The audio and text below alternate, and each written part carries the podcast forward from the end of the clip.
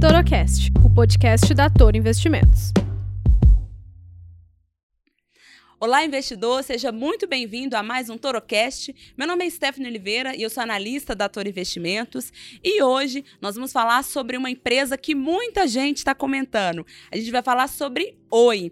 E para comentar um pouco mais sobre ela, o Lucas Carvalho, também analista da Toro Investimentos, vai ajudar a gente a entender um pouco mais sobre essa movimentação de curto prazo, o que isso impacta na empresa em si e se de fato é compra em Oi no longo prazo. Olá, Lucas, tudo jóia? Conta pra gente por que, que Oi subiu tanto nos últimos dias. Olá, Stephanie. Olá, investidor. Bom, Oi é um caso muito interessante que desperta amor e ódio de vários investidores, cada um defendendo o seu lado.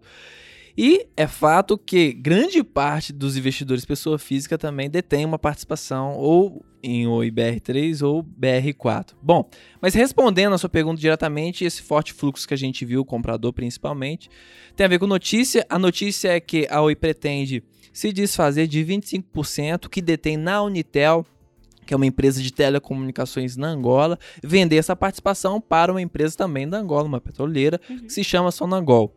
E essa venda pode gerar para o caixa da empresa algo próximo de 900 milhões, 1 bilhão de dólar. E as negociações estão avançadas e faz muito sentido para a uhum. Oi realmente tocar essa venda adiante, porque é um dos principais condicionantes de valor para o seu negócio. A política de desinvestimentos da Oi ela deve acontecer de forma mais importante, veemente ao longo desse ano, não somente com essa venda. Sim. Se concluída, obviamente, mas também com venda de, de outros ativos não essenciais. E esse assunto desinvestimento é algo que não é novidade para a Oi, não é mesmo, Lucas? Ah, como você comentou, além de encerrar algumas posições que não são tão estratégicas, ela tem foco em continuar esse processo, né? Uhum. De encerrar posições, desfazer de ativos. Conta para a gente um pouco mais sobre essa estratégia da Oi. Contextualizando, é importante lembrar que essa recessão econômica severa Sim. que a gente teve de 2014, 2015 para cá, ela demonstrou um pouco na dor para grande parte Sim. das empresas brasileiras de que gerir custos, tornar a operação mais eficiente, ela é muito necessária.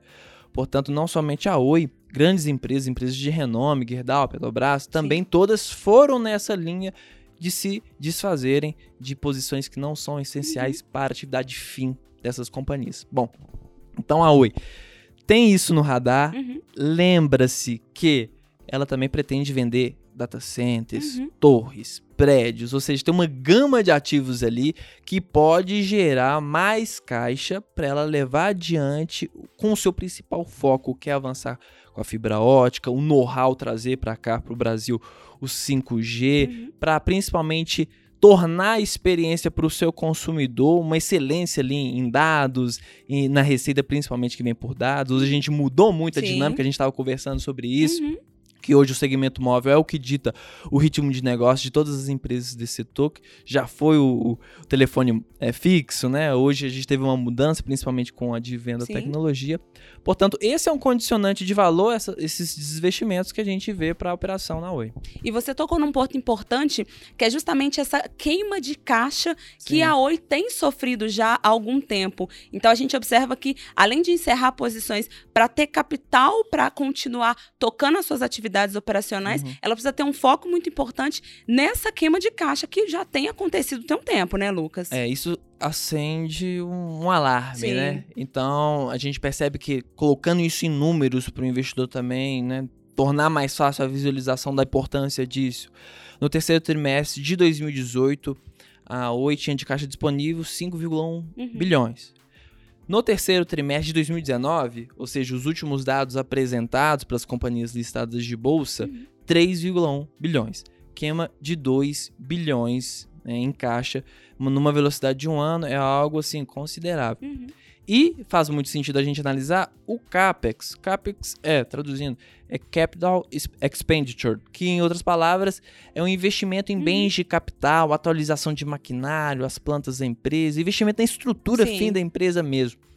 E é característico deste setor de telefonia uma soma muito grande de investimentos. Né?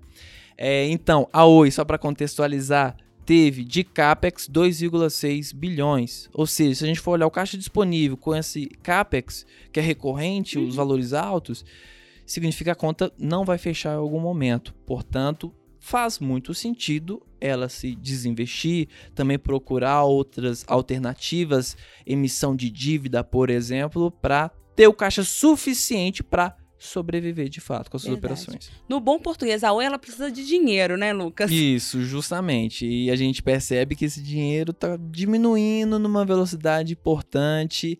Então, ela tem que vender mesmo o que não é essencial para a sua atividade fim. E esse ponto que você tocou sobre essa mudança em que nós observamos, observávamos alguns anos atrás, as pessoas tinham um foco muito grande em voz, ligações, é. e hoje o foco é dados móveis, é internet. E querendo uhum. ou não, a Oi ela perdeu muito espaço. Quando uhum. a gente lembra da, dos anos 2000, 2005, é. 2004, a gente lembra que todo mundo tinha um chip da Oi, tinha um chip da Oi de 31 anos que todo mundo conhecia, e ela acabou perdendo espaço para as concorrentes. Aí veio a TIM, a Claro, uhum. investindo pesado nesse uhum. cenário de dados móveis, e acaba que a Oi precisa prestar atenção nisso também, né, Lucas? É o foco uhum. na novidade, na inovação, não é mesmo? É, a Oi teve um complicador que foi sanado com a Sim. lei das teles, de que ela era obrigada, Sim. via contrato de concessão, lá em 1998, a investir na atualização, manutenção, criação de orelhões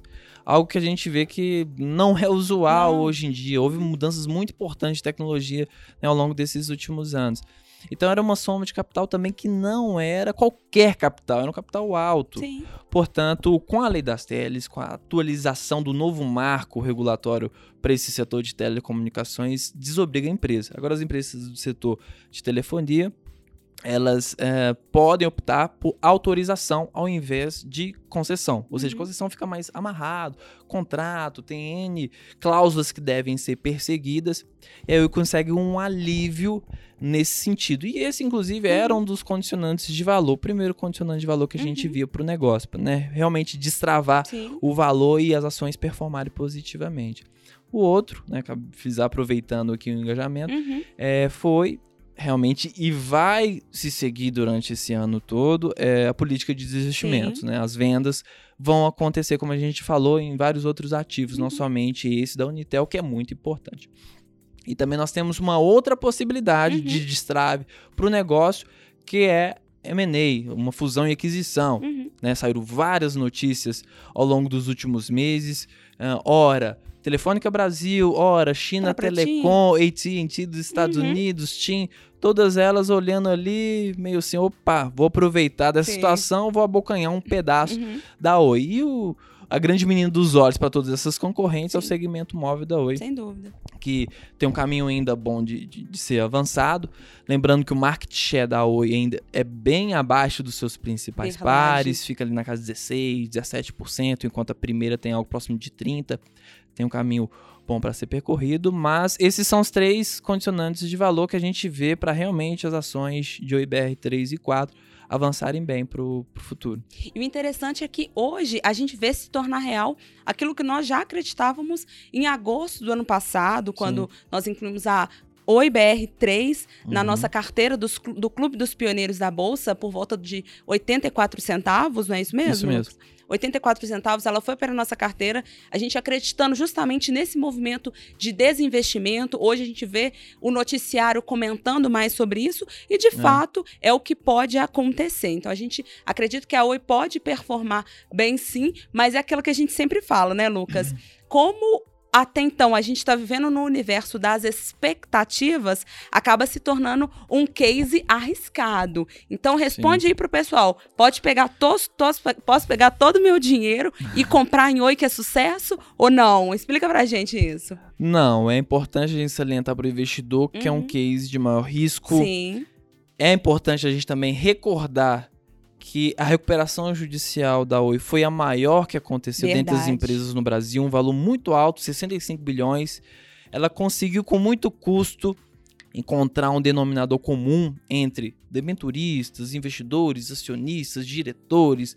Foram várias negociações difíceis para atingir agora uma reconstrução e a dívida agora próxima de 14, 15 uhum. bilhões. Então ela conseguiu esse salto. Mas também é importante a gente falar para o investidor que não é no próximo trimestre que as Sim. coisas vão andar positivamente com a venda da Unitel, por exemplo. São Uhum. vários, várias etapas nesse processo. É um caminho ainda que deve ocorrer em grande parte desse ano e para os próximos anos também. Inclusive, saíram alguns dados sobre a queima de caixa em novembro, algo próximo de 325 milhões. Então, é um ritmo grande de queima de caixa e ela tem que fazer alguns pontos para minimizar Uhum. esse desgaste de caixa. Lembrando que empresa boa é empresa que gera caixa, gera fluxo de caixa. Portanto, se faz muita atenção é, nesse sentido. Lembrando também que a Oi né, já chegou a custar 55 reais Sim. é, alguns anos atrás, 2014 mesmo, 2015. É, mas ela tinha uma intervenção política muito grande, problemas complicados de governança corporativa, é, além de multas, penalizações. Esse setor ele tem uma característica também, muitas regulações. Sim. Então isso também impede até mesmo um certo desenvolvimento um pouco complicado, mas tirando esses pontos, né, que é característico do setor, então para aquele investidor, ou de Telefônica Brasil, ou de TIM também vão se deparar com alguns desses desafios, mas o casal inspira um pouco mais de cautela, porque a gente acredita no movimento de reestruturação operacional da empresa. Se faz também uma gestão de custo muito eficiente que ela deve ser Sim. percorrida controlar as despesas e avaliar principalmente as alternativas em termos de caixa. E as alternativas, entenda-se, venda de ativos não essenciais, que a gente vai ver durante boa parte desse ano. E tocando num ponto que você comentou, a questão de diferença entre valor e preço, preço, né? acho que isso chama muita atenção do investidor, porque muitas das vezes ele olha uma ação, poxa, um real, vou encher o carrinho de oi e levar para o longo prazo ou tentar uma performance mais curta. É muito importante é, saber diferenciar isso, né, Lucas? Uhum. Custo, valor, preço, Uhum. tudo isso vai impactar. Mas assim, Lucas, no bom português, conta pra gente. Oi, é compra ou não? Sim, a gente avalia como compra no atual nível de preço, inclusive, como você mesmo antecipou, a gente tem ela desde final de agosto, Uhum. 23 do 8, para ser bem mais preciso, Sim. pelo preço de 84 centavos, a gente continua mantendo nessa tese. A gente acredita que no atual nível de preço, ali por volta de 1, 1,5, Uhum. ainda é o bom patamar de entrada para os investidores que assim quiserem. E a gente acompanha, Sim. porque várias notícias surgem, pode mu- mudar totalmente a precificação do ativo. Uhum. É, é uma empresa ainda que é bom a gente sempre falar para os investidores que ainda tem prejuízos Sim. líquidos, ou seja, dividendos, né? O investidor pode esquecer, Sem dúvida. na verdade. Uhum. Então, eh, são grandes desafios, mas a gente acredita que, superados alguns desses desafios, a empresa realmente vai ter uma performance positiva e agradar milhões e milhões de investidores. né? É verdade. É compra, mas o resultado não é para trimestre que vem, né, Lucas? É para ter uma visão É, de tem- longo Tem prazo, que ter né? muita calma, né? Esperar as coisas andando e tudo mais. E também não pegar todo o capital de uma vida, às vezes, É né? Vamos lá, verdade. tem 10 mil reais, vou comprar 10 mil E a reais gente já viu isso acontecendo, A né, gente já Lucas? viu isso acontecer. E é muito importante que o investidor faça uma alocação de modo que minimize os riscos. Sim, sem dúvida. Por isso que a gente indicou no próprio Pioneiros uma porcentagem de 5%. Uma, uma posição pequena, né? Sim. Avaliando outras empresas que a gente tem nessa carteira. E o investidor, ele deve fazer isso. Não avaliar. E eu vi várias vezes alguns investidores falando que é, é a Mega Sena. A É a Oi é minha Sena. própria Mega Sena que É. eu vou ter e tudo mais. A gente tem que ter muita cautela nesse sentido e ser muito esclarecidos de, de que a gente tem uma tese bem sólida por trás e os condicionantes de valor têm que ser atingidos Sim. por essas teses. Se não acontecer, a gente realmente vai reavaliar, ver um novo preço-alvo, mas porcentagem pequena para Ou seja, é compra, mas calma. Isso, com cautela. Excelente. Pessoal, hoje nós falamos sobre Oi BR, entendemos um pouco sobre essa movimentação de curto prazo, o que isso impacta na estrutura da companhia em si. Se você tem alguma dúvida, deixa nos comentários, lembrando que esse conteúdo também vai estar disponível no canal da Toro Investimentos no YouTube. Tá ok, pessoal? Até a próxima. Até mais, tchau, tchau.